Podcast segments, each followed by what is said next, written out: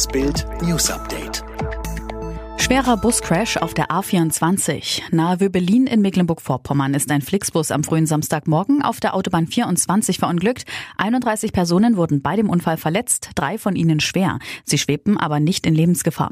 Alle Insassen des Busses, laut Flixbus 30 Fahrgäste und zwei Fahrer, seien vorsorglich in Krankenhäuser gekommen. Die Unfallursache werde noch ermittelt. Möglicherweise handele es sich um Sekundenschlaf des Fahrers, sagte ein Polizeisprecher in Rostock. Polizei setzt Tränengas gegen Migranten auf Lesbos ein. Die Lage auf Lesbos wird immer dramatischer. Nach der Brandkatastrophe im Flüchtlingslager Moria ist die griechische Polizei am Samstag mit Tränengas gegen protestierende Migranten auf der Insel Lesbos vorgegangen. Wie ein Fotograf der Nachrichtenagentur AFP berichtete, hatten Migranten zuvor Steine auf Polizisten geworfen. Hunderte ehemalige Lagerbewohner, die seit vier Tagen im Freien ausharren müssen, protestierten nahe der Inselhauptstadt gegen ihre verzweifelte Lage. Das Lager Moria war bei Bränden am Dienstag und Mittwoch fast völlig zerstört worden.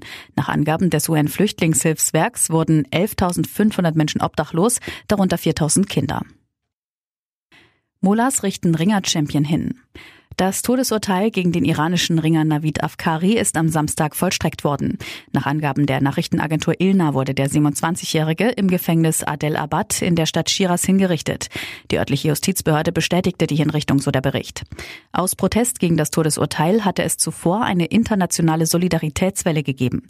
Afkari hat nach Angaben der iranischen Justiz bei einer Demonstration 2018 in Shiraz einen Sicherheitsbeamten getötet. Er habe die Tat gestanden, hieß es. Der Sportler, seine Familie und Menschenrechtsorganisationen führten dagegen an, das Geständnis sei durch Folter erzwungen worden. Der Sommer feiert sein September-Comeback.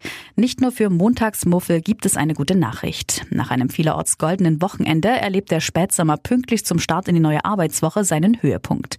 In ganz Deutschland werden die Temperaturen am Montag und Dienstag bei bis zu 30 Grad plus liegen. Das berichtet der Deutsche Wetterdienst.